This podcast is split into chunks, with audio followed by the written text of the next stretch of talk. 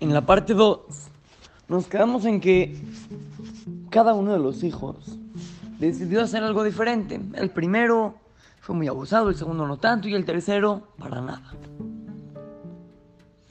Así empezó a pasar el tiempo, un mes, dos meses, medio año, un año. Pasaron muchos años y cada uno de estos hijos seguía llegando al destino. Obviamente, el hijo primogénito era el hijo que más adelantado estaba en la misión, era el que mm, ya se, se movía con facilidad de un lado al otro, encontraba las pistas era el que más, más adelantado estaba de los tres. El segundo, el mediano. Pues ahí, ahí iba, preguntaba, checaba, iba, venía. Normal. Y el último seguía en su, en su casa comiendo palomitas. Seguía en su casa comiendo palomitas mientras sus dos hermanos seguían en la búsqueda.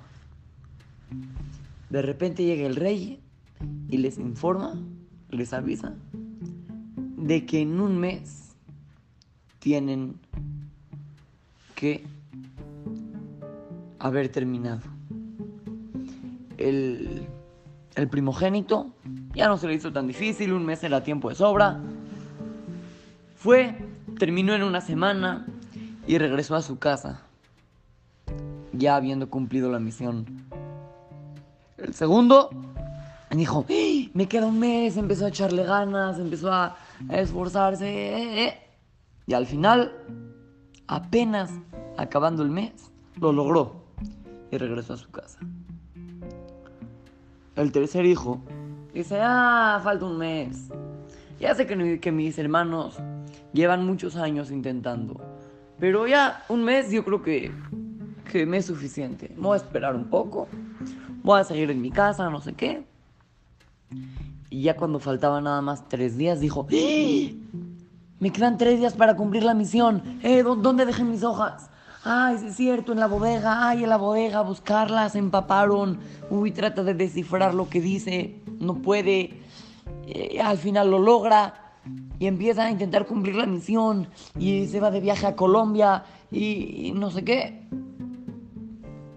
Cuando acabó el mes, apenas estaba empezando. El rey citó a los tres hijos. Y les pidió que les cuenten cómo les fue y no sé qué, y si lograron el resultado. Primero habló el hijo mayor. Le dijo, papi, la verdad, súper padre. Eh, ya yo me empecé a leerlo mucho y le saqué muchas copias y, y me lo aprendí, entonces pude moverme rápido de un lado al otro. Muy padre. Al final lo logré. El segundo hijo le dice, papi, la verdad, muy buena tu, actividad que nos hiciste. Hubo tiempos que se me perdieron las hojas, pero ya rápido las pude encontrar. Y al final logré cumplir la misión. Y el tercer hijo, todo apenado, le dice, papi, por favor dame otra oportunidad. Yo recibí las hojas y no las aproveché como debía de haberlas aprovechado. Y ahora, ya se me acabó el tiempo. Por papá, déjame otro año más y lo voy a lograr. Pero no, el tiempo se había acabado.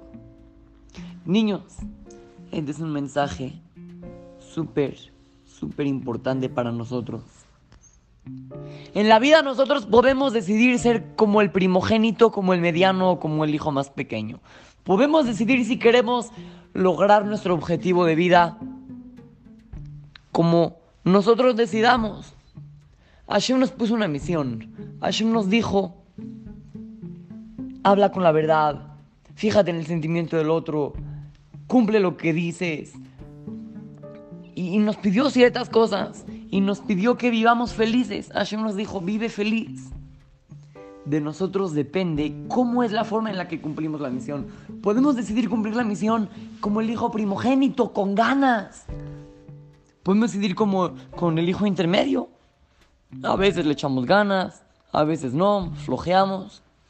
Y también podemos decidir como el hijo chiquito, que no nos importa nada y al final no logramos nada. de nosotros depende. Niños, de nosotros depende. Puedes, si quieres, en este momento decidir cómo quieres lograr tu vida y empezar a echarlo a la práctica, empezar a echarlo a andar. Así es que, lo saluda su querido amigo Shimon Romano para Try to Go Kids, Talmud Torah, Monte Sinaí.